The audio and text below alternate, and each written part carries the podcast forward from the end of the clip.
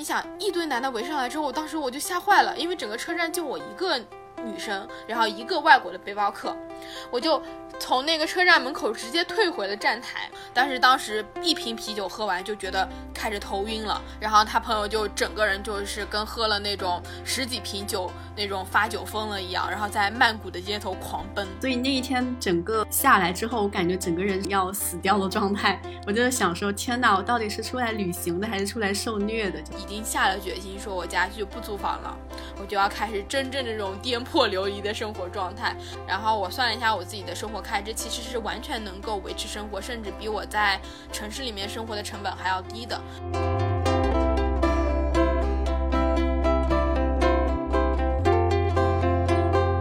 Hello，大家好，欢迎回到逆行人生，我是你们的主播林安。这一期呢，邀请到了之前串台过的一个播客的主播，他是非正常旅行的主播季季。之前我在季季这边有录过一期播客，聊了聊自由职业。那这一次呢，我邀请季季来聊一聊旅行。我们今天要聊的主题其实是不上班的日子里一个人旅行，是我们会分享这些年一个人旅行的一些经历，当然也会去分享，哎，我们成为自由职业者之后，在路上旅行会跟之前的旅行方式有什么不一样的地方？季季这边而而且最近是正在一个人旅行中，已经一个人旅行一个多月，快两个月了。然后呢，季季也是一个自由职业者。那具体季季的自己的身份，我们就交给今天的嘉宾自己来介绍一下吧，好吗？嗯，好。Hello，大家好，我是季季。然后我是一个独立摄影师，也是一个平面设计师，也帮品牌做一些运营策划这些。然后偶尔的话也会兼职帮杂志写写稿，但是可能大家比较认识我的一个身份是我做了一档旅关于旅行的播客，叫《非正常旅行》，就是聊一些很奇怪的旅行故事，然后一个人背包旅行，就是去全世界各种奇奇怪怪的角落里。所以这就是我可能主要的身份。然后很感谢林安这次邀请我来，因为我自己也其实也挺想聊关于旅行的话题了，包括我这次出来旅行，其实我已经好久没有录过播客了，就想说。正好借这个机会来聊一聊。你现在是在苗寨的那个村子里面，对吧？对的，对的。所以就是一会儿边上可能会有一些什么鸡叫声啊，然后他们在打 什么木头房子的声音，大家就不要介意。因为我现在住的这个苗寨是黔东南地区，叫一个巴沙苗寨。其实它那个字是念巴，但是当地人的方言念巴，是一个很小很小的苗寨。嗯，我已经刚刚我刚刚从那个拉。萨飞到重庆，然后从重庆转到贵州，就有一点点累。我刚结束了很长的一个长途旅行。然后我就想说，我要找一个安静一点的地方待一待，过一下隐居的生活。我就挑了一个可能游客都比较少的一个苗寨，然后就过来住两天。哎，你可以跟我们的听众大家分享一下，你是怎么样想到要安排一次这么长途的这样的一个独立旅行的？而且我看你去的地方其实都是比较偏接近自然，然后人比较少的这样的一些地方，还挺辛苦的，每几天就要换换一个地点。嗯，对的。我要不要先给大家讲一下，就是我这次都去了哪儿？可以啊，可以啊。我这次是先从浙江那边飞到了宁夏银川那边，然后我去了腾格里沙漠，去那边看星星。然后从腾格里沙漠出来之后呢，我又去了兰州，去兰从兰州出发自驾了整个甘南地区。就是很多藏区这些，然后我又从兰州正好搭上了我朋友他开的那个特斯拉电车，他那个时候有一趟就是电车之旅，我就搭上他，他又带我走了大半个青海省，去了格尔木，就是格尔木那边就是有可可西里，然后我又从格尔木那里坐了青藏铁路去了拉萨，中间还穿过了可可西里无人区。然后到了拉萨之后呢，我又遇到几个朋友，一起去自驾走了阿里大环线。中间我去了珠峰，然后还去了感仁波齐爬山，就是转山，转了两天，走了差不多五十多公里就徒步。然后从阿里回来之后，我才飞到了贵州这边。所以其实真的是很长途的一个旅行了。挺折腾的这一路，所以你你是怎么样想说要去给自己安排一场这么长途的旅行？我记得上次我们两个人聊播客的时候，你还是处在一个非常忙碌的状态，好像是刚开始，呃，要做自由职业啊、创业的一些事情，就每天在好多个项目当中去切换，每天都凌晨五六点就要起床工作那种。然后这一次出来是。呃，基本上可能你的以前的那些工作都没有放，就放掉了一部分，然后全心身心的大部分时间在享受旅行，就怎么想到要这样的一个这么长时间的一个休息的呢？嗯，其实是这样子的。一开始我去宁夏那边是有一个，呃，就是他们有一个沙漠营地邀请我去体验旅行的。然后正好我当时是因为工作特别特别的忙，忙到一段时间，正好有个节点，我就想说啊，那我正好就是出去玩一玩。就是我之前跟你讲过，有些项目它正好差不多都落地了，只是要开始做后期运营，那就不用投入那么多精力，只是进入一个维护阶段，就相对稍微好一点。我想说，那我就先去银川。但是我出门的时候，我没有计划说我要走那么长时间。我想着可能我玩个两三个星期我就回来了。结果我走出去之后就开始玩，然后一路上就可能碰到的人啊，然后遇上的这些事情，包括我跟你讲，我遇到朋友，他从兰州直接带着我去了青海，就是也是属于我们俩提前完全没有约好的，只是就是纯粹说正好凑巧时间凑上了，我就想说啊。那不能错过这个机会，免费搭车，还有人开车，而且它还是属于那种特嗯特斯拉的自驾，是说你到每个地方都要充电的。就我觉得这个是我之前没有体验过的，还是比较特别的。因为我们俩就在路上疯狂找充电桩，就很好玩。很多地方都是那种电车可能开不到的，但是我们俩都是竭尽。能力去了一些很偏远，然后可能就是他们都没有什么充电桩的地方，我们都去了，所以还比较好玩。我当时就想说，哎，那我要去。后来玩到青海之后呢，我就想说，都走到青海了，那我就去趟西藏吧，因为我之前去过西藏，只是没有去过，就是只是没有坐过青藏铁路进拉萨。我很想说把每一条进藏的路线都走一遍，所以我想说，那走到这儿了，我就去了，结果就一路玩到现在。但是。我刚开始只是纯粹说，我只是工作的间隙，我要出来玩一下。后来玩了之后，第一个方面是我确实是说觉得心里有一种是说我把这一趟玩完，然后回去好好工作。那就既然都玩到这儿，那就干脆玩彻底吧，就放飞自我了。另外一个就是我在工，我其实有在边旅行边工作的时候，也在。探索吧，就是想看看自己能不能够做到，就是旅行的时候同时还可以工作这件事情。我发现其实是可以做得到的，这是我这一次比较大的收获。虽然我没有做很多工作，但是其实我是有，呃，比如说旅行一小段时间，可能一两个星期之后，我就在一个地方停两三天，然后完成一部分必须要做的工作，然后再接着旅行。我感觉这种状态其实是可以维持的，所以这是两个比较大的原因。嗯。所以其实自由职业者有时候出去旅行也不能完全的放松，其实还是要间歇性的处理一些工作。但是这个处理工作的时间可以自己自由灵活的安排。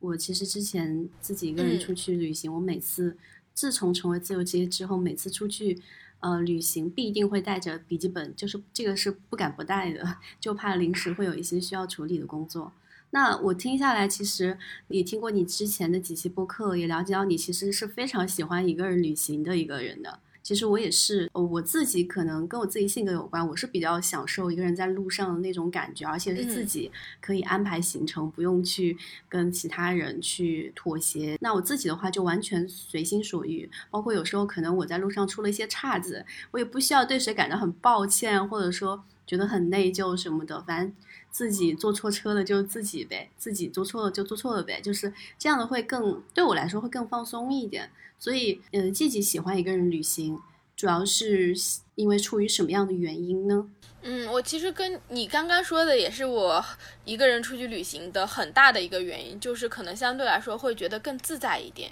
因为你人多的时候，你不避免就是会去要顾及别人的意见，然后大家可能要综合一点，也有玩的很开心的时候，但是有时候我会觉得人很多的时候，你很难把所有的精力都集中在风景上，集中在自己身上。像我一个人出去旅行的时候，我可能就是会看看东西，看到了之后，我就会跟当地人聊天。我可能坐在那里跟人聊得开心了，我就坐在那里，我就不走了。但是如果你有很多人，你必须得顾及朋友的情绪，你不能说啊，我在这就不走了，然后他们可能都要走了，那就不太行。所以相对来说，我觉得一个人是会更自在一点。所以我是比较喜欢一个人旅行的，除非就是也要看。情况吧，就是看，比如说你去的地方都是偏远的，只能自驾的话，那我就还是会选择跟人一起，但是我会挑朋友，就可能挑跟你聊得来的，就是让你觉得旅途可以开心一点的。不然的话，如果嗯，如果是一个人可以走的，我都是比较偏向于一个人走。这样子的话，我可以做一些旅行的记录啊，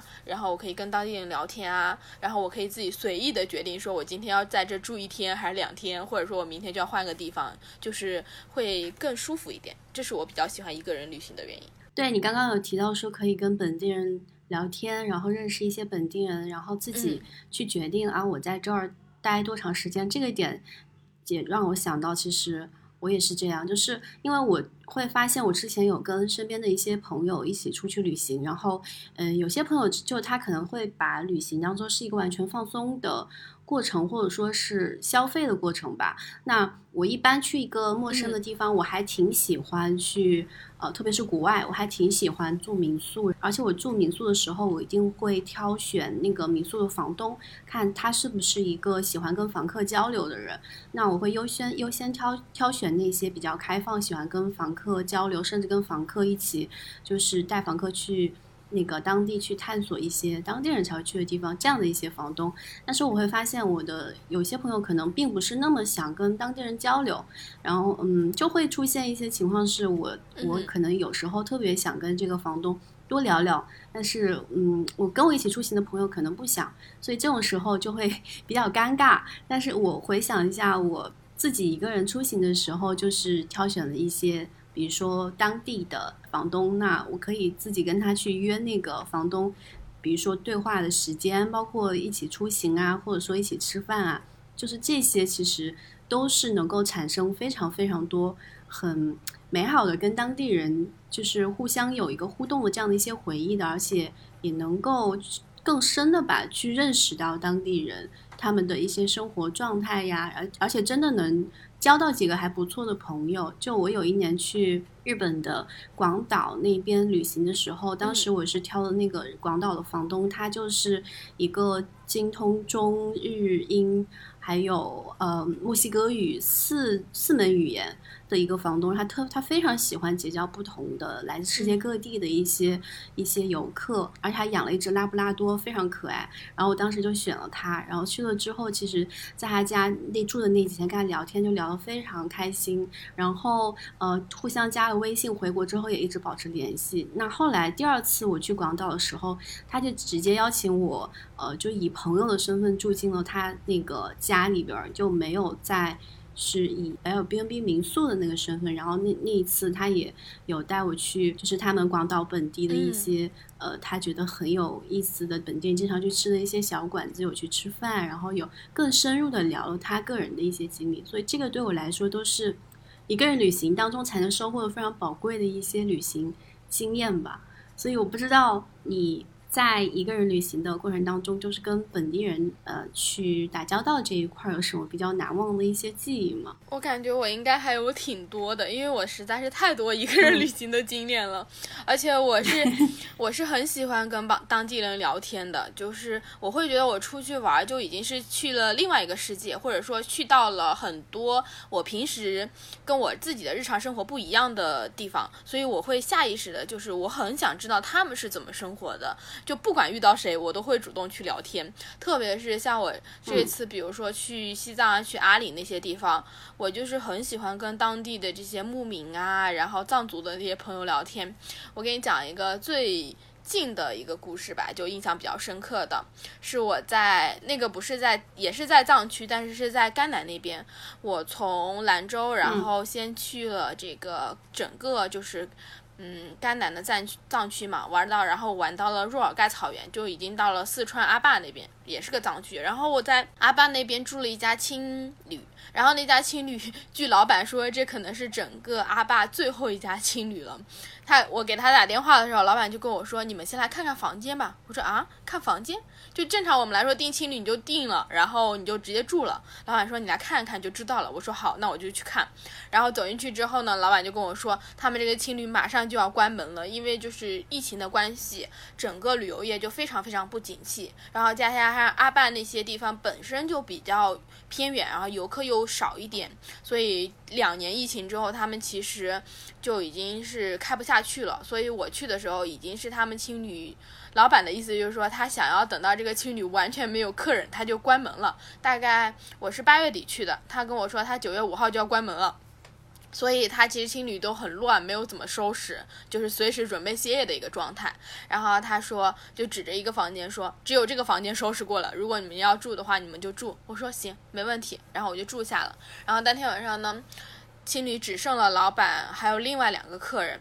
他们两个就开始生火做饭。当时生火做饭，其实青旅已经没有什么热水了，他们就是用那种藏区的那种灶台，就是那种炉灶，然后生火，生了一个小时都没把那火给点起来，就整个青旅都是那种特别浓的烟。大概三个小时之后，他们才做了一锅汤。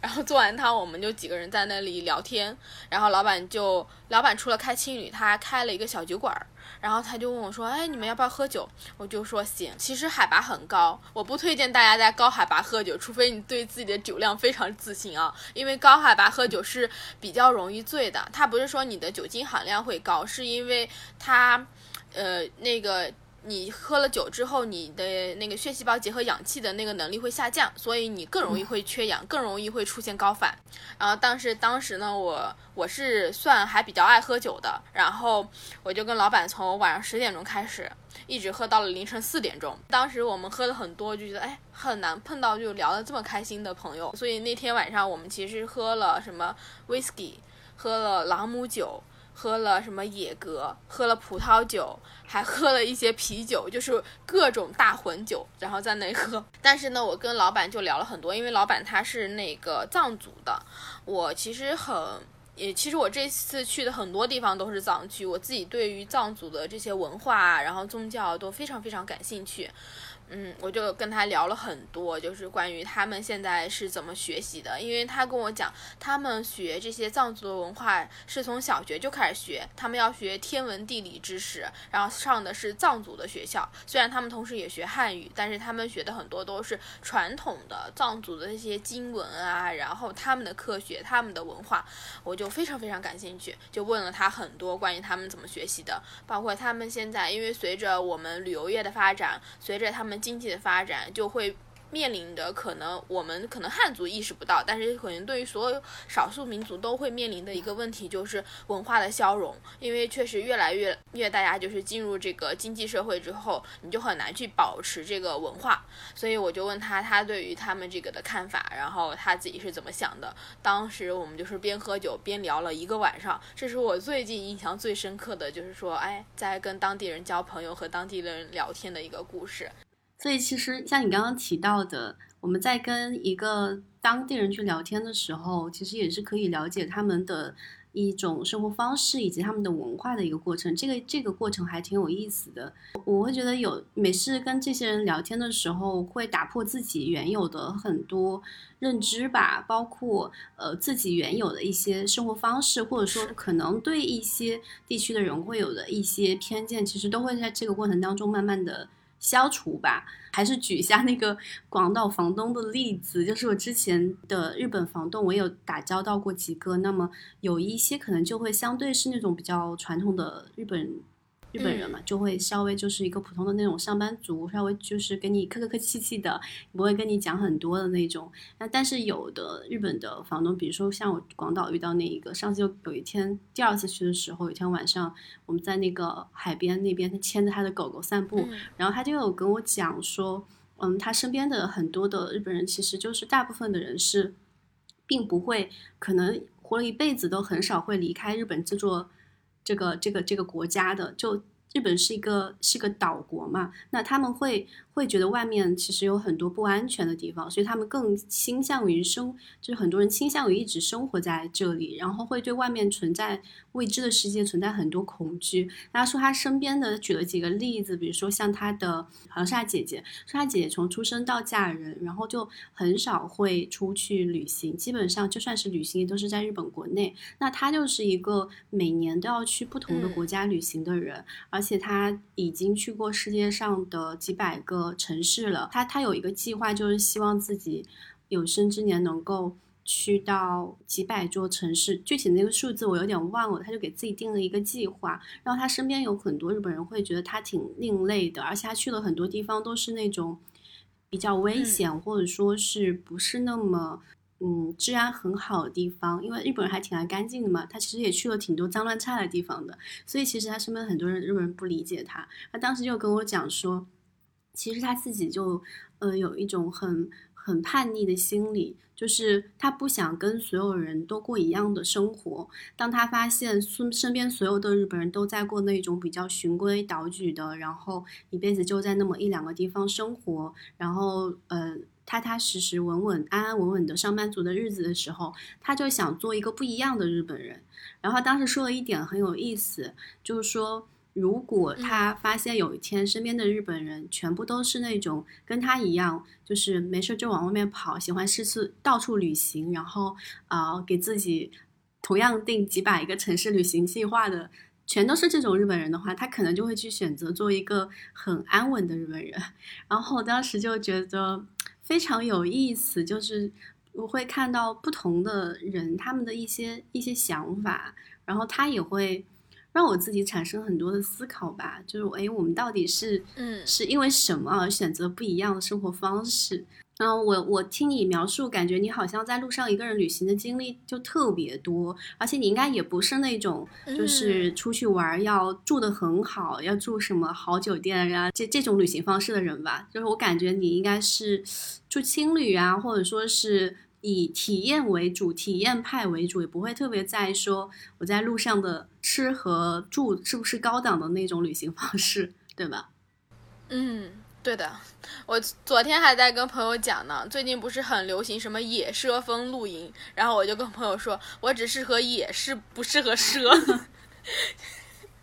就我去的这些地方，也都是很多人没有不愿意去的，就是要么就很苦。像我自己一个人出来玩啊，我都是背那种大的那种背包。我昨天还在机场，刚在机场称了一下，我的大背包有三十五斤，然后我前面还有小背包。就像你前面说的，我出来玩是必须得带电脑，然后我是摄摄影师，我还带相机，我还带了两台相机，然后各种充电器。我整个行李加起来应该有五十斤左右，就非常的重。哇，对，但是，嗯，我就很习惯于就是这么到处玩，就自己背着包，因为可能首先第一，第一是你自己一个人嘛，那你去住青旅啊，住一些地方当地人的地方，你更容易跟大家交朋友。如果你住在酒店，确实是你只会待在酒店里了，你就很难去跟别人聊天什么的，你没有这么一个公共空间给你。所以我自己如果自己出来玩，是偏向于就是。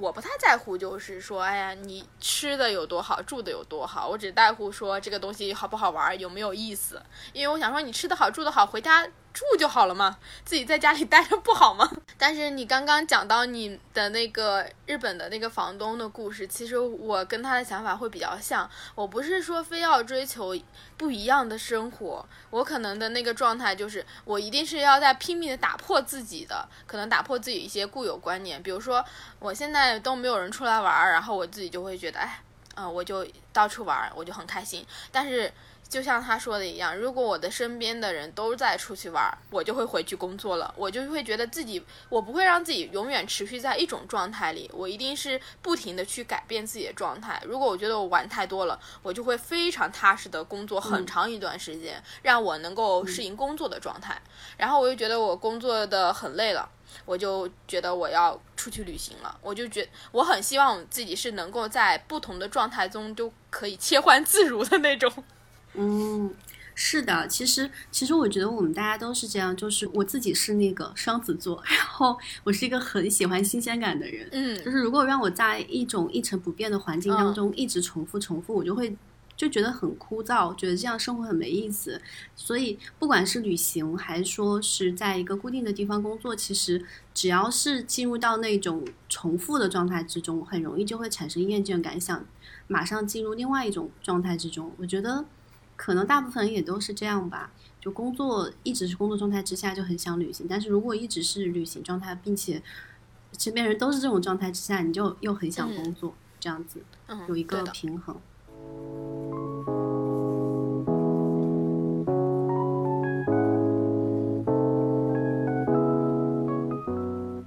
我在准备今天我们这期播客的时候，我就脑子里面一直有一个一个人旅行很深刻的一一一段经历。然后我我回想一下，好像这几年我我经常会想起这这一段经历，然后很渴望再来一次，但是又是受困于疫情的原因，又没有办法来。然后这个经历也是。让我很想有这样一场播客对话的原因，因为我好想把那段经历给倾诉出来，就是那次一个人旅行的经历，而且那次算是我嗯第一次一个人出国旅行吧。国内一个人旅行倒是挺多的，但是我第一次一个人出国旅行，但是太美好了。所以就是今天有一个板块想跟季季也聊一下我们印象最深刻的一次一个人旅行的经历。嗯，好好，你先讲讲你的故事，我都很想听呢。好的呀，好的呀。我想一下，那应该是在二零一七年，对，二零一七年那个时候我还在公司上上班，然后呢，面临马上就有一个十一的假期了，我我很想去，当时我就很想去日本那边的濑户内海跳岛，你知道那个日本有个濑户内海跳国际艺术季，然后他每四年举办一次。然后呢，它是在那个奈湖内海上的一些很小众的岛屿上，有来自世界各地的艺术艺术家，然后在上面有布了一些艺术艺术展的一些作品啊、展览啊、美术馆啊等等。我忘了是在什么地方看到这个信息，我就很心动，我就很想去。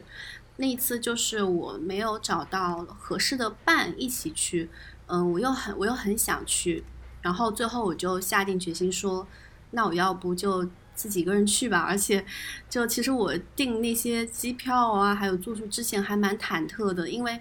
因为我之前出去旅行，基本上去国外旅行都是有伴儿的，然后那一次是我真的是一个人要去这样的一个比较陌生的地方，而且呢，我给自己的计划是我在呃大概十天之内要呃要去四五个地方，十天之内要换五个地方。也就是我记得是一个是呃，丰岛、直岛、小豆岛，还有冈山，还有广岛，就是还有哦六个地方，还有高松，其实是在这六个呃岛屿和城市之间穿梭。所以我去之前甚至一度想退票都，觉得哎呀。我就怕路万万一路上出了什么乱子什么，但是我真正去了之后就就真香了。然后那个是十一的假期，我本来以为人会很多，但是那个时候其实奈户内海艺术季在国内还没有这么火，就还没有那么多网红去打卡，那个时候还比较小众。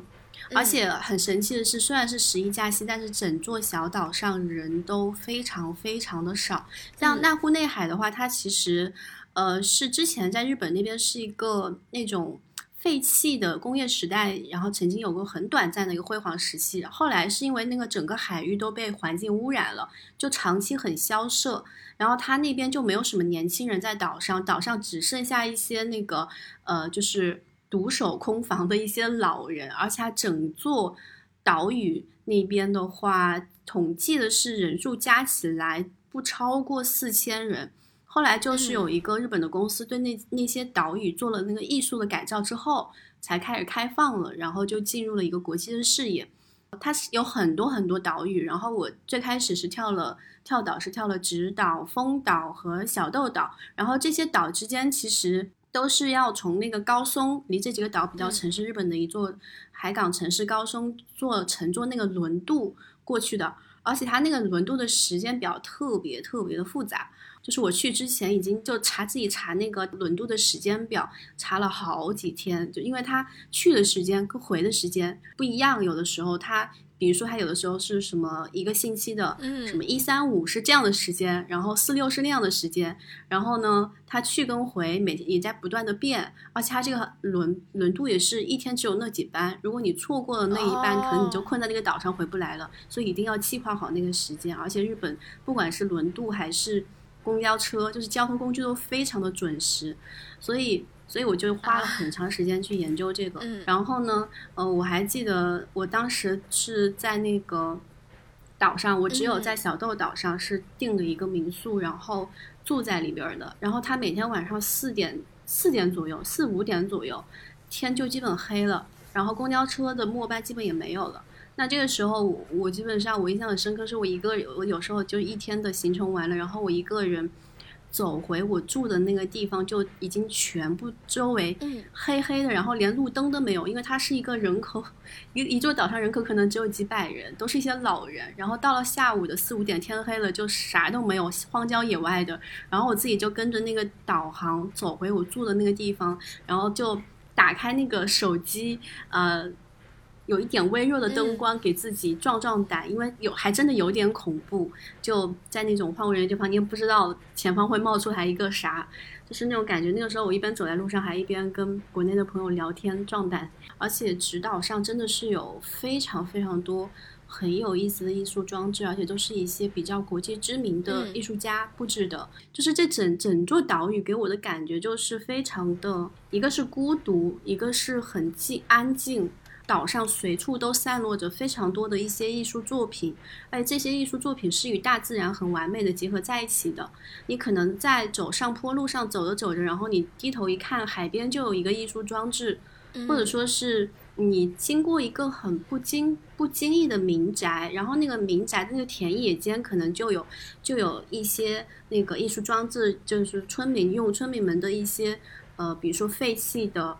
房屋的像那种窗框啊等等搭建的艺术装置很有意思，就整个岛屿它非常自然的与这个小岛与居民与大自然全部都融为一体了，就是一个艺术的岛屿。就是我当时其实去之前也有做过很多的攻略，所以我大概知道在哪个地方有什么，哪个地方有什么。嗯，但是在这个情境之下，其实还是能在一边走一边看的过程当中发现非常多。意想不到的这样的一些小惊喜，我我就会觉得这整个导演给我的感觉就非常非常的安静，很适合一个人一边看这样的一些作品，然后一边去去跟自然和自己对话吧。然后以前比如说我在上海这边去看一些展览，或者说去看一些什么艺术作品之类的，我感觉多多少少会有一点点融入不进去或看不进去，就是有的时候甚至会觉得有一点点。嗯，太商业气息了，就带着一种很商业的气息在看，在看艺术的那种感觉。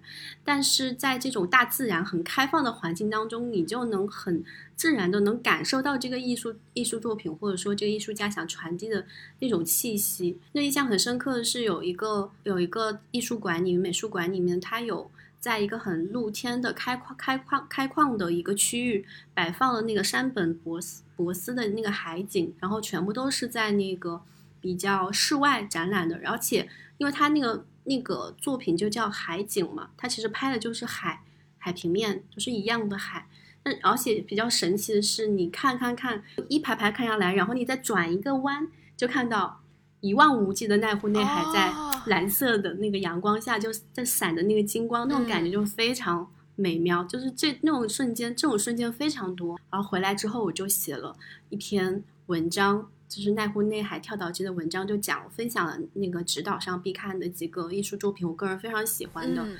在豆瓣上，然后还挺多人有点赞分享的，就是这个。让我印象非常非常深刻。当然，奈户内海的那一段记忆太太多很深刻的经历了，我感觉我会一趴一趴说不完，因为直岛只是其中一个小部分。后来我又跳了小小豆岛、丰岛，丰岛也很有意思。然后还有冈山，还有广岛，还有高松。对，要啊，我要不让季季先说一下，分享一下 你的一些经历吧。然后我后面再慢慢的想到什么再分享。对。我其实身边有好多朋友都去那个跳过岛，然后他们回来都跟我说，那个感受非常非常不一样，就是一直在疯狂推荐我去，但是也是因为疫情，然后就没有办法去。然后包括你刚刚提到，就是你一个人在那个岛上的那个感觉，就是看到这些海边的一些艺术作品。我其实自己觉得艺术品很多时候我们不需要去评价说它有什么历史啊，有什么背景，因为大部分。这些东西对于普通人来说，其实你都是看不懂，或者说你没有办法了解那么深刻。我真正觉得一个艺术品，它能够给你带来最大的作用或者最大的感受吧，就是你当你看到它的时候，你心里就会产生一些想法。我觉得这就是艺术品，就是你看到的时候，你心里就会有感受，然后你就知道哦，这个东西能够引发你的思考。对。所以你刚刚讲到那个海边的那个场景，就还挺打动我的，因为我觉得这样子才会让你真正的对于这种艺术啊，对于音乐啊，对于很多这些东西才会产生这种好奇和热爱。如果他们只是挂在一个房间里，然后你走进之后发现房间里面全都是人，其实你很难会产生什么艺术的美感。你可能真正想，就像在国内很多展览什么的都都太多人了。在那个环境下，你其实是很难产生什么感受的。你必须是自己刚刚刚开始接触这些艺术的时候，是给你带来很好的体验的，你才会有更多的兴趣去了解他们背后是什么样的。所以我觉得你刚刚讲这个跳岛的这个经历就非常非常的美好，就是属于应该属于一个人旅行经历中最美好的几个经历了。因为日本就是很适合一个人出去玩的。对。而且而且濑户内海的话，因为它小岛上人真的非常少，就是很适合让你安静下来。你如果去日本，比如说东京、大阪这种大城市，人非常嘈杂的地方，其实也没有办法达到那种安静下来的状态。其实我觉得当时我对这个旅行印象深刻，也是因为它可能跟我当下的状态很完美的契合在一起了。整个旅行的过程当中，其实是。一部很安静的下着雨的那种老电影的那种感觉，对，就是这种感觉。所以，季季，你你印象最深刻的一次一个人旅行是去哪里呢？其实我印象深刻的一次一个人旅行还比较多，然后。我可以先讲一讲，让我自己觉得还比较震撼的，或者改变我比较多的吧。就是可能我自己一个人背包去印度的时候，那是一五年的时候，然后一五年我那时候正在上学，然后我跳了一个暑假去印度。当时去印度，现包括现在很多人都会觉得去印度是一个不太安全的。确实，你看到过很多那种新闻啊，就是女性在印度然后背包旅行，反正就这整个整个。是听起来都不太安全，一个女生，然后背包，然后就就很不适合去印度。但是我当时本来想找朋友一起去，但是也是没有找到合适的朋友。可是我自己是很喜欢，也很想去印度看一看，就是这个又神奇又混乱国家到底是什么样子的。所以我就买了机票，直接飞了印度。但是我去完去了印度之后，一开始确实是很挺惊悚的，因为我到的第一天。因为没有当地的那个电话卡，我查了攻略，我下了飞机，从飞机坐到我住的地方很近了，大概可能只有两三百米，但是我就是找不到路，因为我完全低估了印度是一个多么乱的国家。我以为他走过去，你知道有个什么路牌，因为只剩一两百米了，我想怎么着你也就走到了嘛。结果他我住的这个地方是要穿过一个火车站。然后火车站有很多很多很多铁轨，然后中间那些通道呢就非常非常的复杂。你要过了那个火车站之后，火车站的对面才是我订的那家青旅。当时我又没有手机号码，然后我就问了一个火车站的工作人员，我想工作人员看起来总是靠谱一点，我就问他说：“你能不能帮我查一查这个青旅在哪里？”然后他就说他也不知道。然后呢，我说：“那你能不能借你的手机给我用一下？”他说他的手机没有流量。因为确实，印度就是很多就是人是比较穷的，然后他们即使是有一份正式工作，但他们可能也付不起上网的那个费用。然后他又说，他要打电话给他的姐姐，让他姐姐在家里用他家里的网拨号上网，然后给我查一下我的青旅在哪里。然后他在他姐姐再打电话告诉我。就非常非常复杂，我当时就第一天晚上我就懵了，我说啊，印度怎么这么这么乱，这么复杂？我当时找那个青旅就找了一个多小时，而且到了那个青旅之后，还有那个出租车司机就是一直在旁边，就是想要揩我的油，他就一直不经意的碰我的手。我我已经站在青旅的大厅里面，全都是人，就有很多外国人，很多青旅的工作人员，然后那个司机就是非常明目张胆，我当时就说。真的是跟我想象中一样的吗？就真的这么乱吗？但是我我后来想，又住了几天，住了几天之后呢，我就在印，就是开始慢慢胆子就变大了，因为我发现印度人其实是比较怎么说呢，欺软怕硬，就是如果你是很有很有气势的那种，你就是他们如果瞪着你，你就瞪回去，他们就不敢看你了，然后。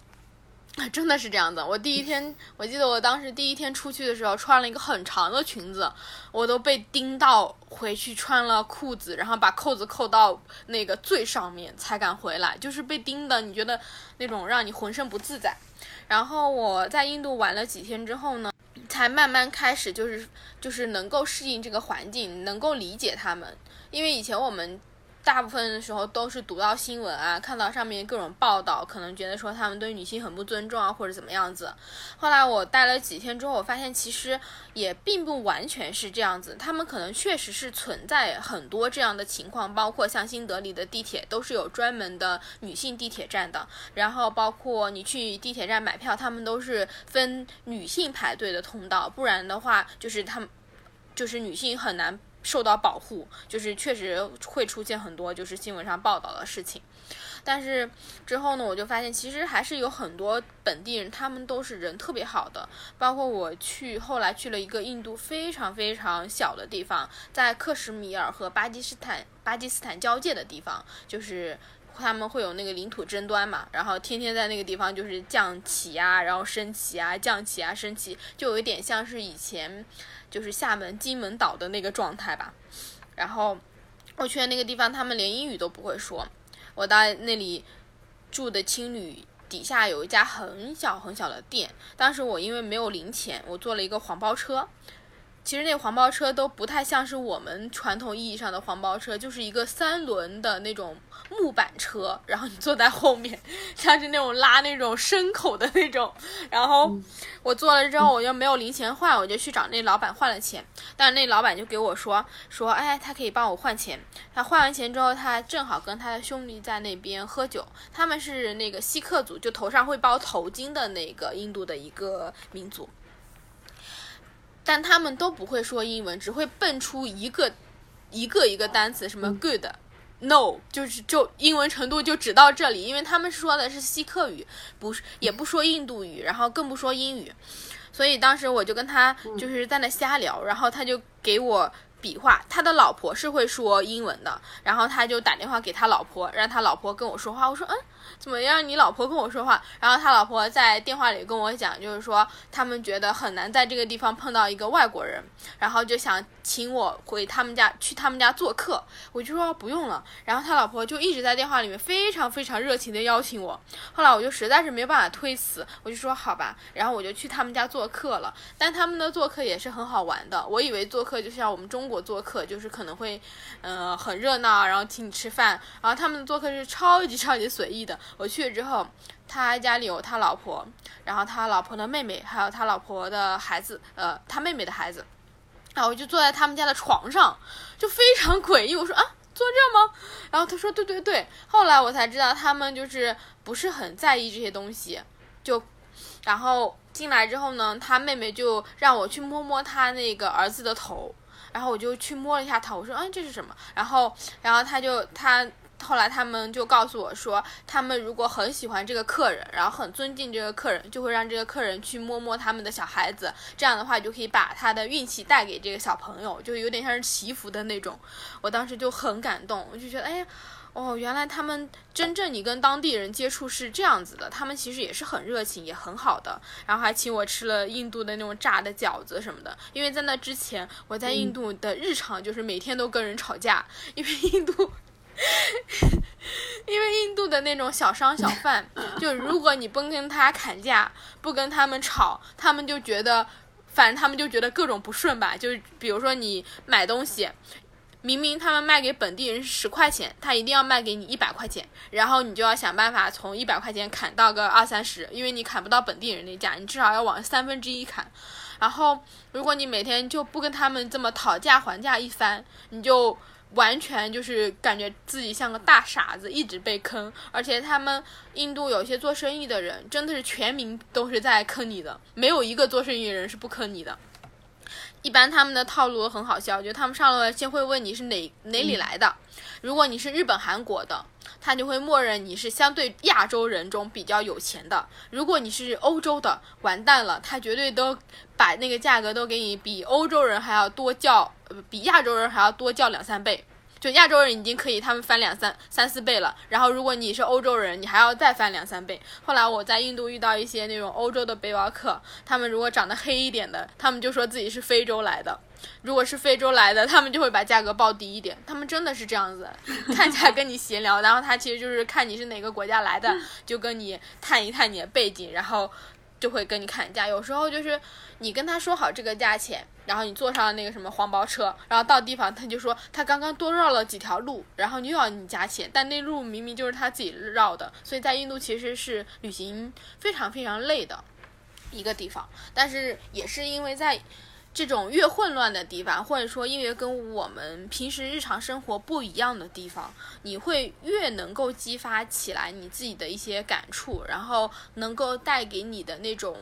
嗯。见识也好，或者像你前面讲的，我们有很多很多的刻板印象，就是它越能够消除你的一些偏见。因为我确实是有很多带着很多可能偏见和刻板印象去的印度，当然我确实也遇见了那些情况。可是因为那一趟就独自的旅行之后，我发现其实很多时候你是要静下心来去理解当地人他们是在什么样的环境生活起来的，他们经历的哪些事情，你只有理解好这样。你其实就能理解他们为什么会出现这么多混乱的行为，为什么会出现那么多我们可能完全无法理解的事情。我觉得印度那一趟旅行是让我觉得自己可能更加有那种共情能力，并且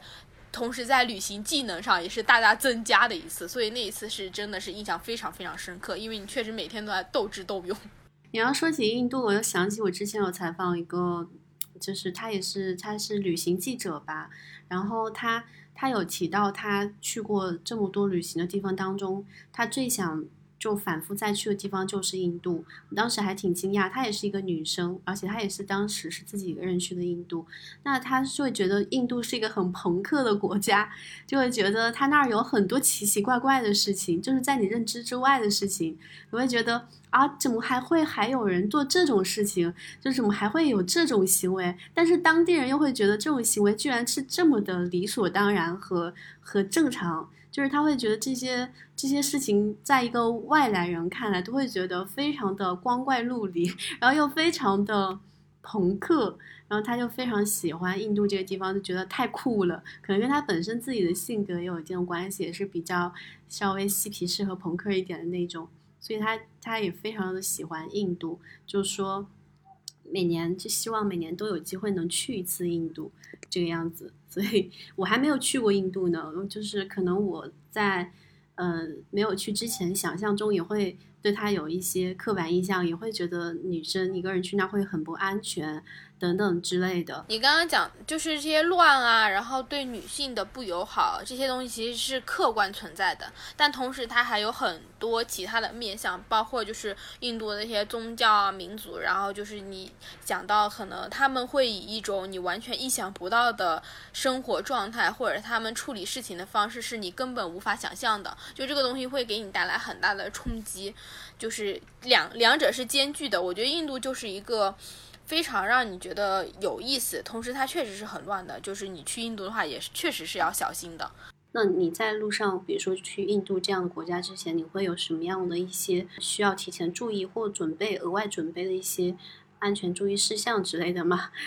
可以给大家分享一下。其实，其实安全注意的话，感觉不是说去具体哪个国家，就是你不管去哪里，你都得挺注意的。那我。其实一般就是两种嘛，就是财务和人身安全。那财务的话，去印度的话，真的是你基本上所有的贵重物品，你必须得不离开你的视线的。就包括你坐火车，你最好就是很多那背包什么，你都可以上锁。然后你坐火车，像我自己坐火车，我在印度的时候坐，坐了印度所有的火车，他们的火车是分等级的，从最好的是什么一等座，然后你就。只有四个人一个小隔间，然后还给你送食物，有空调，然后坐到最差的就是你只能站在那个火车上挂着坐。我当时就是觉得我要把每个火车都坐一遍，我就都体验了一遍。然后坐火车的时候，我是随身的小包是永远不离身的。我如果睡着了，我就会把小包抱在怀里，然后再再在手上穿很多个环。比如说你背包那个背带，我是一定要缠在手上的，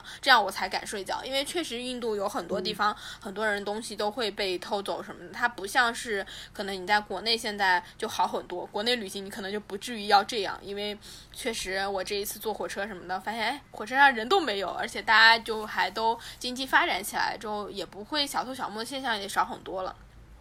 就这个是基本的。还有一个可能去印度的话，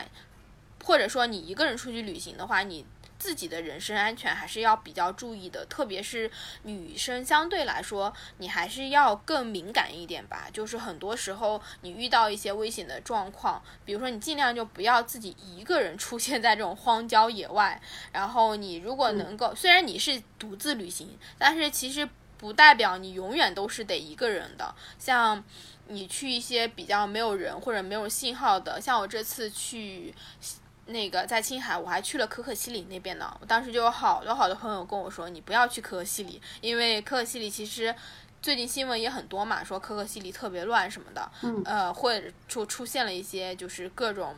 呃社会新闻事件。你知道特逗，也不是能说特逗吧？就是我去可可西里的时候，那以前可可西里很多招牌都是保护自然区啊什么的。我我这一次去可可西里，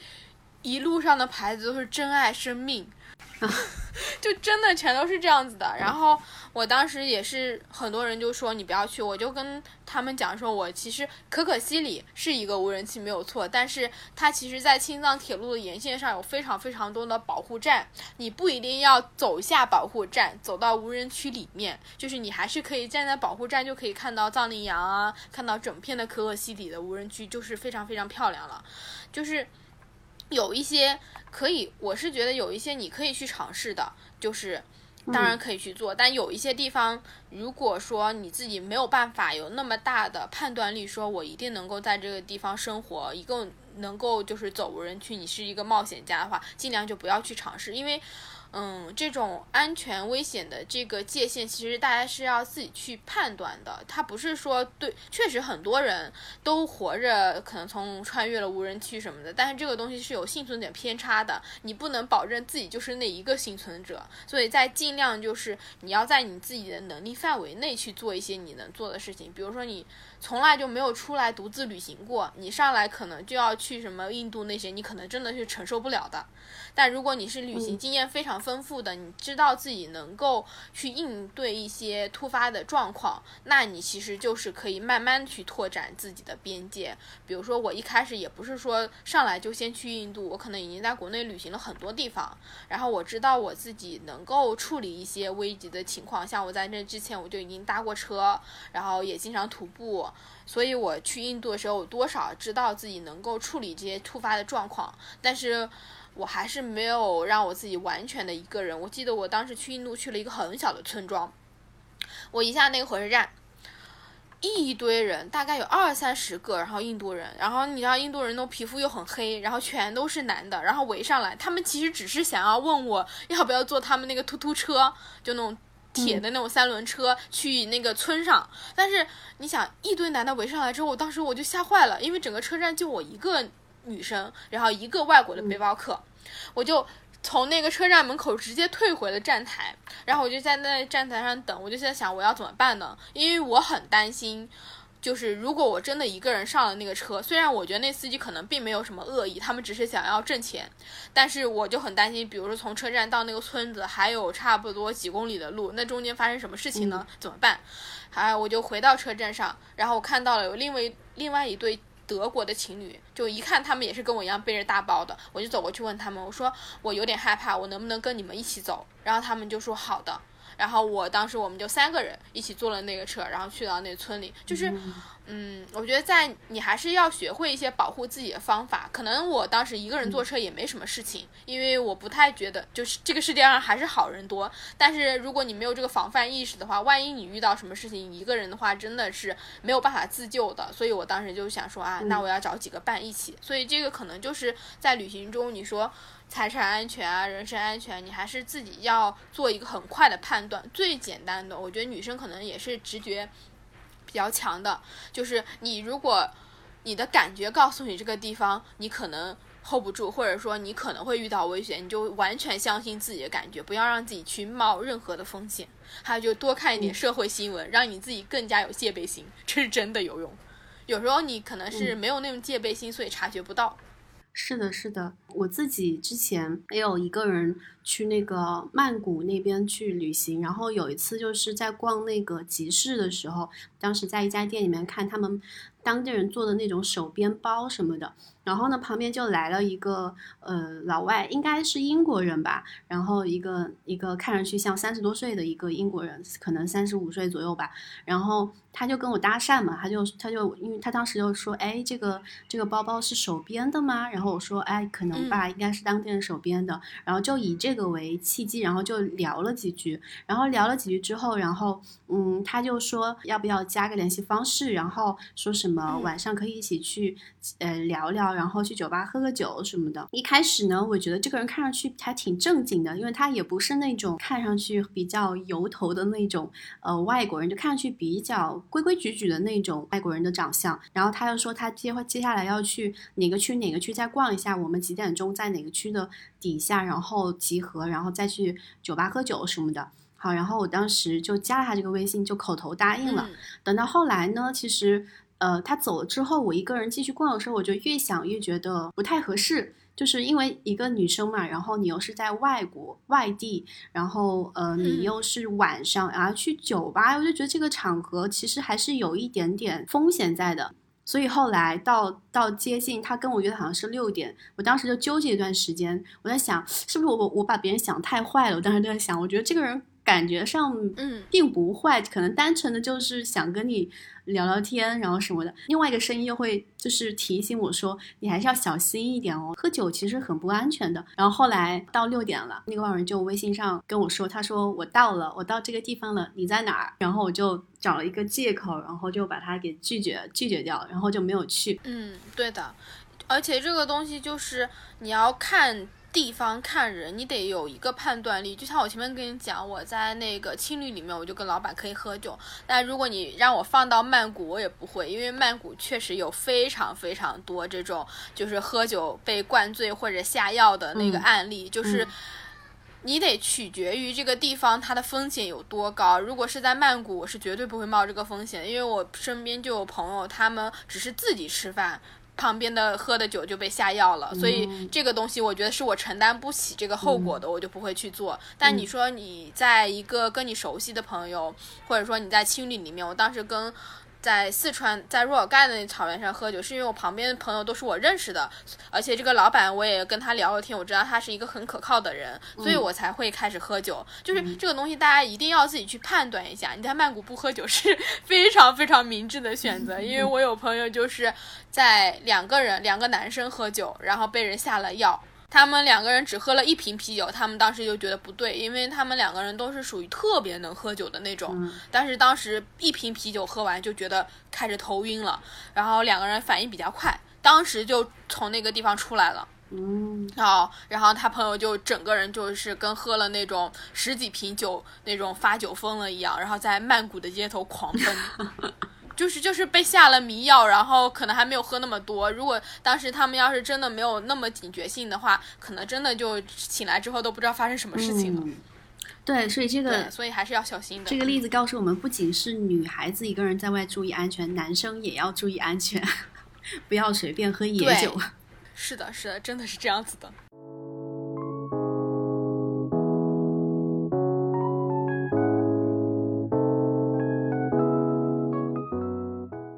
那我也很好奇，就是我们说这么多一个人旅行的一些经历啊，然后记忆一些嗯比较开心或者说呃比较长知识的一些经历。那你有没有一个人旅行的过程当中突然感到孤独的时刻呢？嗯，我其实是一个孤独感很少的人，因为你你在问这个问题的时候，我就刚刚就是一直在回忆，说我有没有什么特别孤独的时刻，好像真的很少。我是一个没有太多孤独感的人。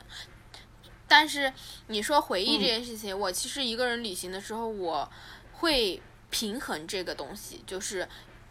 我一定是要有大量的时间只属于我自己的。就像我前面我这一趟出来旅行，其实比我预想中跟朋友一起，就是在跟路上。遇到的朋友一起就是自驾的时间要多很多。我本来想着是可能我会有一两趟自驾游，但是没想到我这一趟出来可能至少有一个月都在不同的自驾游中，都在跟朋友相处，所以我会觉得好像嗯，跟朋友在一起的时候是一个状态，然后自己背包的时候是另外一个状态。我我是更喜欢把两者就平衡一下。比如说我一个人的时候，我就很喜欢就一个人坐着发呆，然后享受这种孤独。我觉得孤独感不是一个贬义词，它是一个你人生中必须需要的一个状态。如果人都是处在于一个非常热闹的环境中，非常非常多，你可能身边有很多很多朋友，那你其实是很难去思考关于你自己的一个一些问题的，因为你的嗯注意力啊，然后包括你所有的东西，可能引起你思考的东西都是一群人，所以我自己是很会。享受孤独感，然后也很喜欢，或者说我在刻意的培养自己去。就是享受孤独，然后享受一个人的这个状态的，这是我自己旅行中我非常重要的一个。而且我发现，就是当我一个人的时候，我就会写出很多文章啊，然后会有很多想法，我就会更容易记录下来。就像我现在去想，在旅行中有一些比较特别的记忆，都是我自己一个人产生的。当然不是说跟朋友在一起就没有很多很美好的记忆了，可是我会觉得那个两个东西带给我的那个丰富程度是不一样的。一个可能更能够像。是比如说我们说的内向型人和外向型人，一个是有点像是向内的，它是能够让我充电的一个状态，然后另外一个可能是向外的，能够让我去探索，能够认识新的东西，是另外一个状态。我的话可能是需要两者去结合的一个人，我没有办法就是说。完全就跟朋友在一起，我觉得太多的时候，我还是不是一个社交外向型的人。虽然我是一个比较开朗的人，但如果长期跟朋友在一起的话，我就会觉得可能就是你的精力会被消耗多掉，我就需要一段时间自己充充电。这种我非常赞同你刚刚说的，就是我我们既需要那种跟朋友一起旅行的那种。经历同样也需要一个人独处的那种充电式的旅行的经历，而且一个人独处的那种经历，确实是能够让你产生更大的一些创作欲望，也能产生更多的一些灵感。我在自己回忆起来一些旅行片段的时候，我会发现，特别是一个人旅行的旅行片段的时候，我基本上想起来的脑子里面闪现出来的一些很美好的一些片段。基本上都是一个人有点孤独的时刻的那些片段，就像你说的，孤独它并不是一个贬义词，所以，所以当我想起这些一个人都比较孤独的片段的时候，我会觉得很美好。就比如说，我会想到我有一次在也是濑户内海跳岛的那一次，就是在一个晚上，我在小小豆岛上，它那边大概下午五点钟天就黑了，黑的特别早。然后我就到那个住的民宿的一楼的那个地方，它里里面有一个温泉，它自带的温泉。然后我去那泡温泉，然后因为它那个岛人也很少嘛，所以其实当天晚上也没有多少人。然后呢，我我泡的是那个室外温泉，然后基本上那天晚上就我一个人在泡。然后它的那个顶顶子上面就有一个草棚，然后草棚上面有一个洞，那个洞正好对着天上的那个月亮。那个时候是接近十一，正好月亮是月圆的那个时机，然后我就泡在那个温泉里面，就是身子下面是暖的，但是头肩膀以上的部分其实是有那种风，有一点凉，微微凉的风吹过来，然后天上又是月亮，就非常的安静，就那个画面不知道为什么，我就经常会想起那个那个那个那个画面，我觉得非常的美好。对，包括我其实泡完温泉，我也有去我们住的那个民宿对面就是一个高速公路，高速公路的对面就是海海滩，然后我有坐在那个海海滩边上，然后是夜晚，然后听那个海浪的那个声音就非常大，打过来一下一下一下打过来，然后背后是高速公路上汽车，就时不时过去一辆汽车那个呜呜就那种声音，就是。那个瞬间我印象也非常深刻，就是我会觉得这些片段都非常的宁静又非常的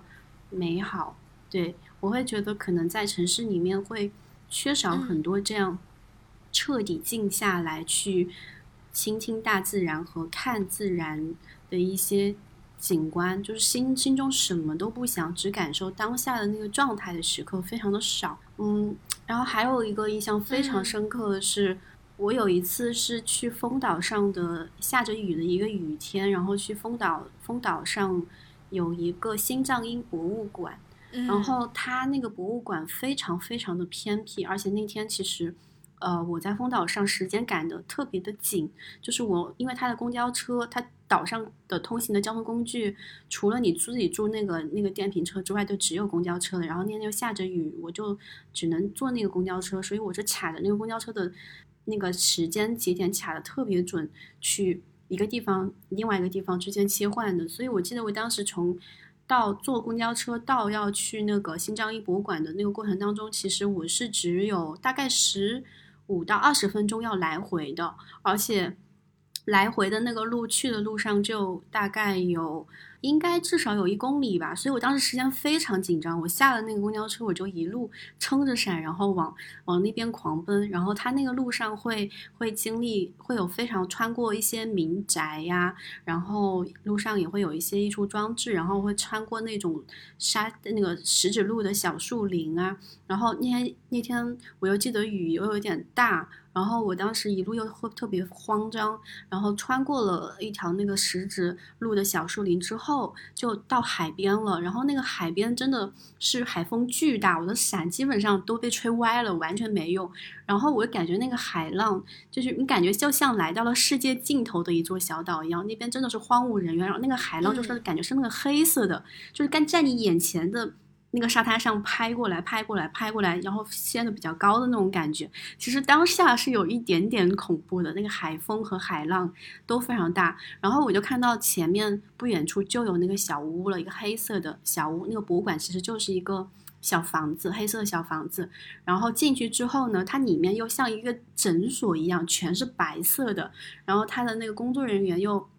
是一个非常温柔的女生，她穿的那个衣服像个护士服一样。她那个心脏音博物馆是一个什么样的地方呢？就是她是法国的一个艺术家，因为她曾经她父亲是犹太人，然后呢小时候侥幸躲过了那个大屠杀的那个命运，是在那个地板下藏了好几个月，所以她自己其实心里在童年阶段是有战争的一些阴影的。然后她终身要思考的一个。命题就是关于他希望用艺术的方式去解答爱、生命与存在这几个课题，所以他是从啊嗯大概二零零五年开始，他就做了一个艺术作品，就是在全球范围内征集人们的心跳声，然后把这些心跳声一个建立一个一个的档案。然后收录进一个档案馆里面，博物馆里面。呃，这个博物馆里面，首先你进去之后，它有一个那个心脏音的那个黑色的一个房间，里面只有一盏微弱的灯光，然后两边全是一些心脏的那个什么的照片。你进去之后，就是可以听到。别人的心跳声，就是真的就是耳边全是心跳声，那种咚咚咚咚咚咚那种声音，然后有点恐怖。说实话，我刚刚进去的时候，我其实往那个房间深处的那个灯泡那走的时候，因为它那个灯光会随着那个心跳的声音忽明忽暗，忽明忽暗这样子的。然后它那个前面就是中间有只有中间有一盏黄色的灯泡。然后呢，那个灯泡的后面其实还挺深的，但是全是黑色的，你看不见。我当时就往前 走，走了几步，我就觉得太恐怖了，不行。然后我就折返出来了。然后，但是那个其实你是可以选择听谁的心跳声的，因为因为他那有一个房间是可以录心跳的，录过自己的心跳声，并且把自己的心跳在这个博物馆存档的人，就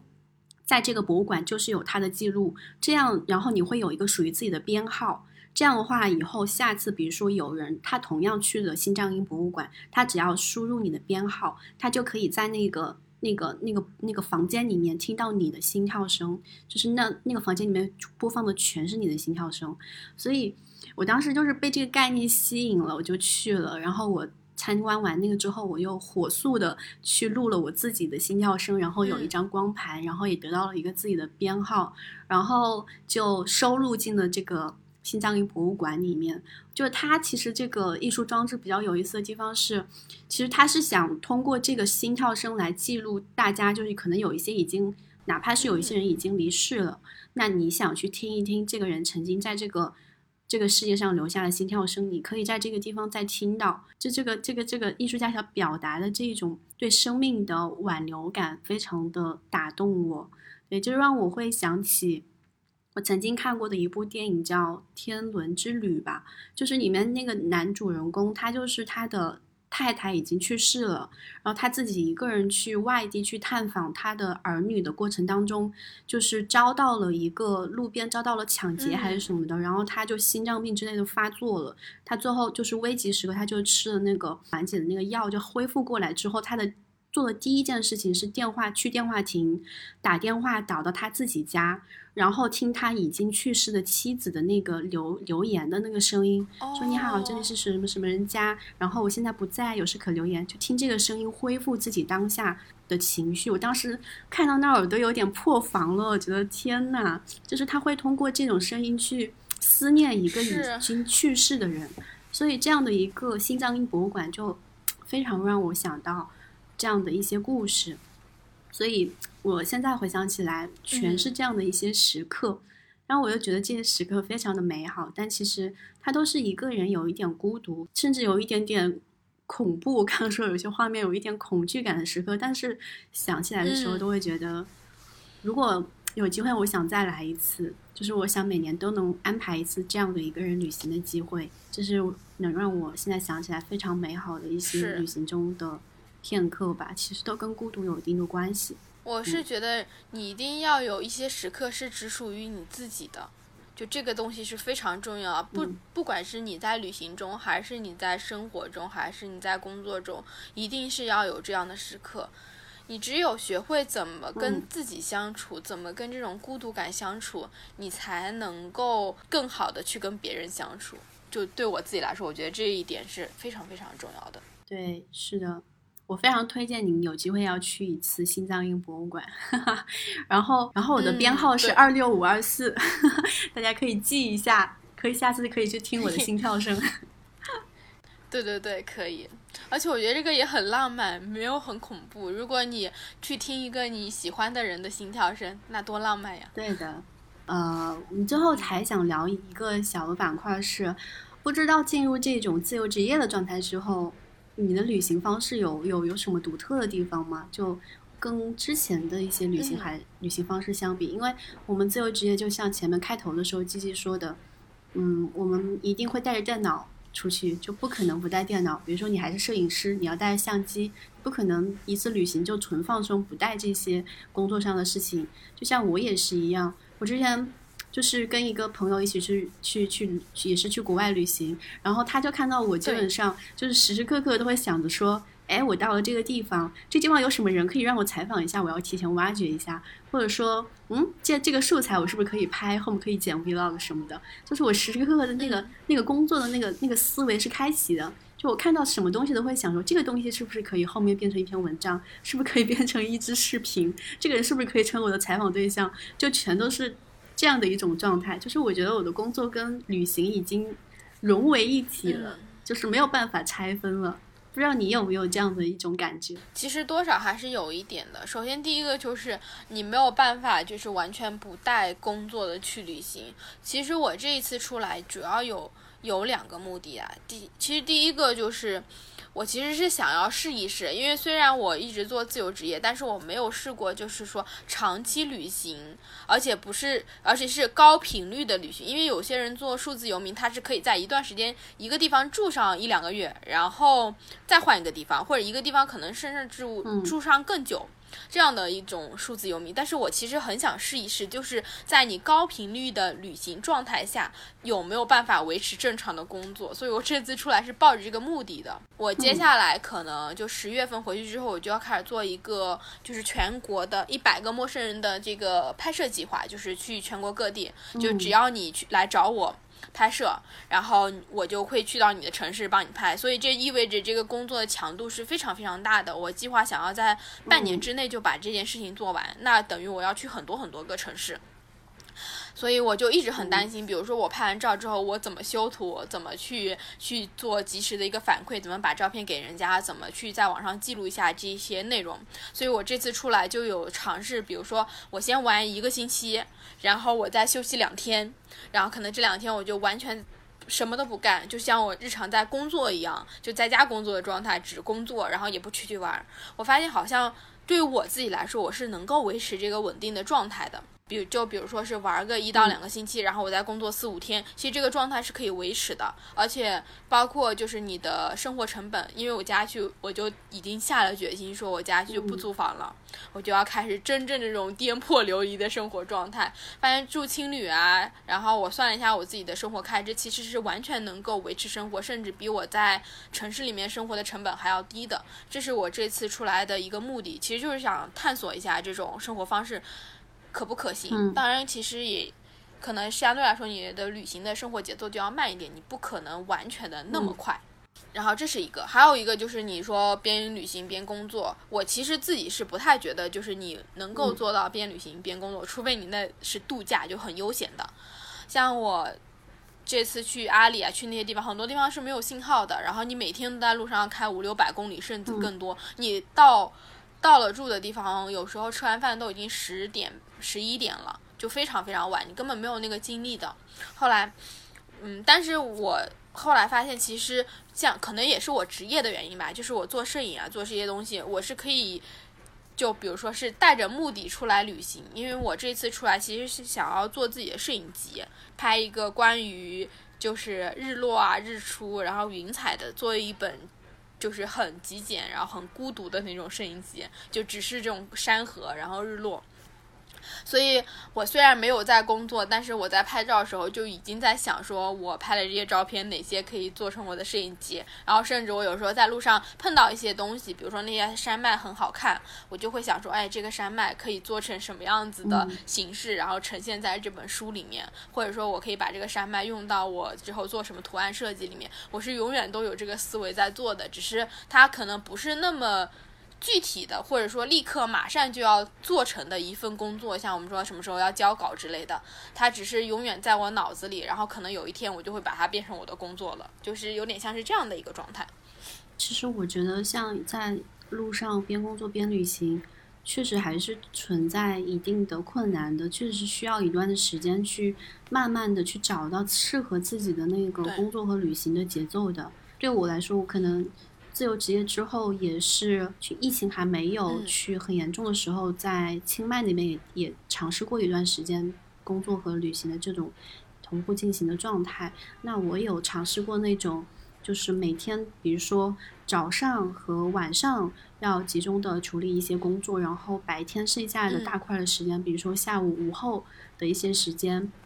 出去旅行啊，这样这种状态有尝试过，也有尝试过那种。呃，可能几天的时间就是集像你一样集中的是旅行的，然后几天的时间就是集中的工作的，这种也尝试过，也有尝试过那种工作特别重，就是可能我在这个地方旅行的那一段时间之内，工作占了百分之六十以上，那我可能大部分的时间还是会挑选，比如说去外面的。咖啡厅，或者说我想去的那个景点附近的那个咖啡厅办公，然后当我处理完了工作，我就可以去附近顺便转一转，这个样子。就这几种状态都有尝试过。那我最近也是刚刚结束成都的一个旅行回回来，然后这一次成都。旅行我是跟我朋友一起去的，而且时间比较短，但是这段时间之内我工作又很多，这一次就把我搞得非常非常的累。有一天是，呃，我今天晚上我回到住的地方之后，我要继续处理第二天要做的工作，我想提前把它都解决掉，我第二天就能少做点，就是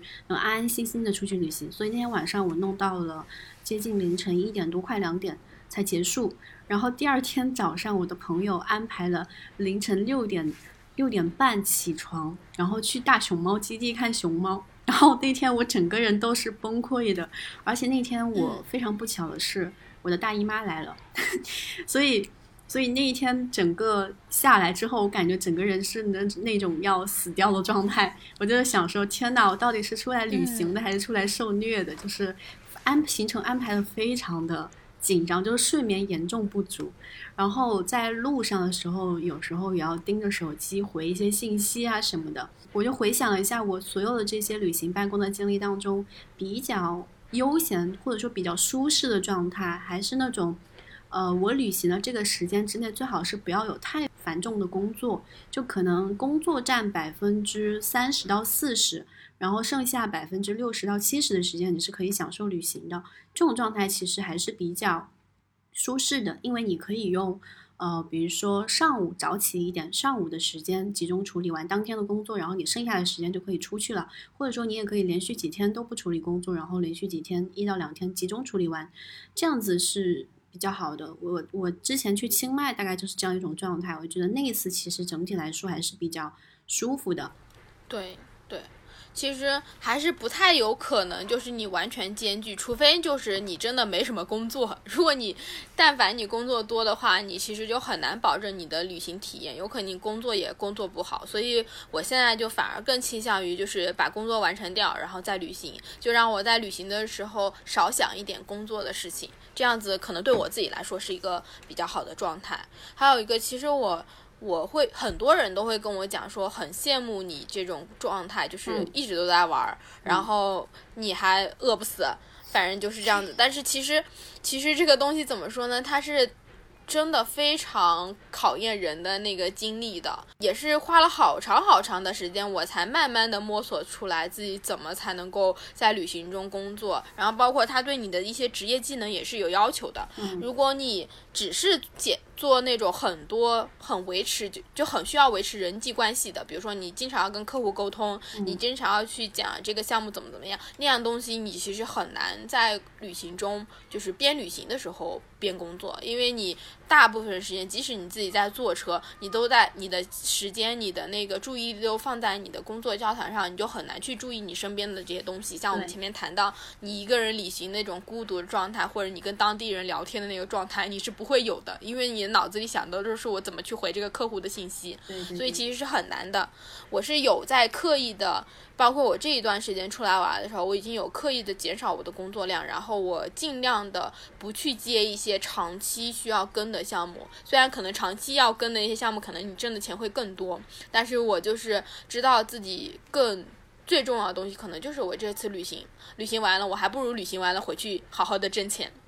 那样子挣钱的效率会更高，而且你可能对你工作来说也更负责一点。所以我这次出来玩，主要一个是做我自己的项目，因为我做自己的项目，就像我说我要出摄影集，然后可能给我的一些自媒体啊什么积累一些素材。然后还有一个就是我接的这些可能挣钱的项目都是短期性的。比如说一两天就能做完，一两天就能做完，这样子我就保证我这个项目做完可以完完全全好好的做完，然后我就继续旅行，这样可能是一个比较好的状态。是的，所以其实还是要呃这个旅行和工作的占比要区分的清楚一点，就是你这次出去到底是旅行为主还是工作为主，主次分清楚之后，其实嗯你达到了目的其实就可以了。那我们今天其实聊了非常非常多跟那个一个人旅行啊有关的一些回忆啊，还有一些有趣的一些经历。最后的话，我们可以在一个人给大家推荐一个你去过这么多地方里面，你最推荐的适合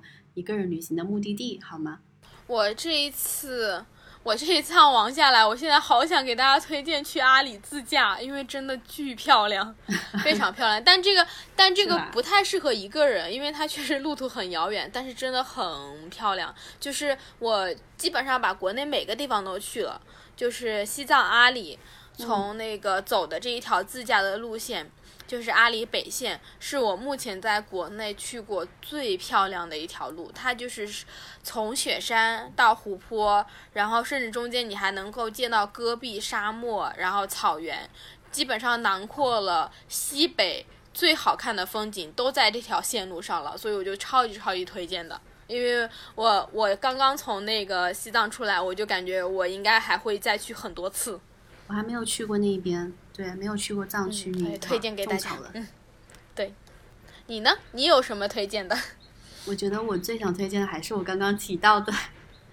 就是我觉得奈湖内海那一块是非常非常适合一个人去的旅行的地方。日本的奈湖内海是很大的一块区域，所以嗯，如果要聚焦一点的话，我还是推荐大家去直岛、丰岛。嗯，还有小豆岛这三座岛可以跳岛试一试，每座岛都会有不同的一些风景和特色。一方面可以看到自然的一些景观，第二方面是你也可以欣赏一些比较有意思的艺术作品。嗯，然后第三呢，就是当地的岛民还是挺多的，因为他们这个小岛上其实是年轻人挺少的，所以这些当地的老人，至少我当时去的时候，他们都还是蛮友好、蛮好客的，就是看到一些年轻的面孔，都会很乐意去跟你打招呼。但是这几年可能越来越多人知道他之后，我不知道这几年。会不会还是这个样子？会不会已经成为一个 有一点点网红或者商业化的地方了？所以大家如果对这个目的地感兴趣的话，我觉得要趁早去，趁它这个成为网红聚集地之前早点去。可以，我自己其实也超级想去的，我想去看那个指导美术馆。我喜欢安藤忠雄，我想去看。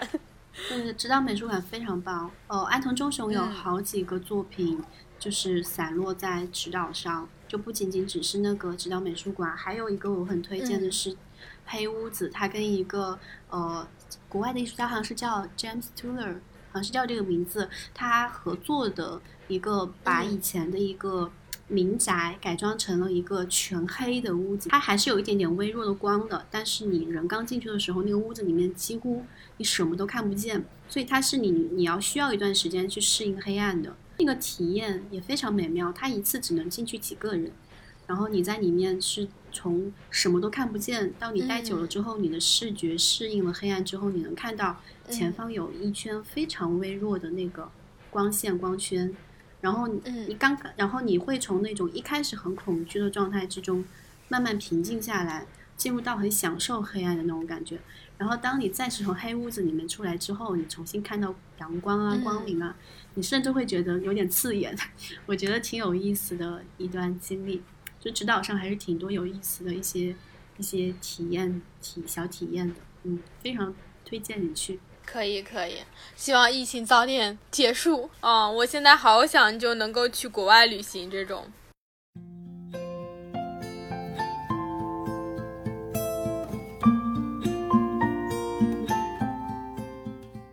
好呀，那我们今天的播客差不多也到这里了。我们聊了非常非常多，嗯，对对对。不知道大家听完我们今天这一期播客之后，你对一个人旅行这件事情有没有新的一些憧憬呢？或者说曾经觉得，哎呀，一个人旅行太孤独、太寂寞，然后我是绝对不可能一个人旅行的朋友，会不会想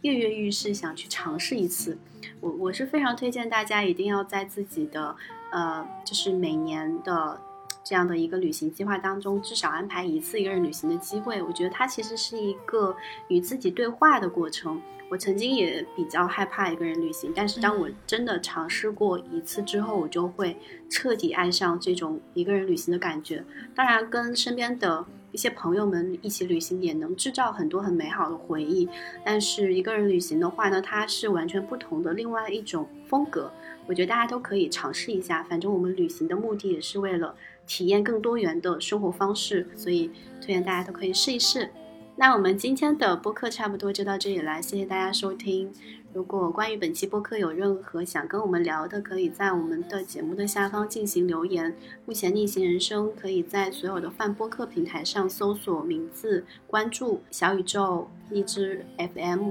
Podcast，还有网易云音乐等等等等这些播客平台都可以关注我们。期待听到大家的声音，我们下一次再见，拜拜。拜拜。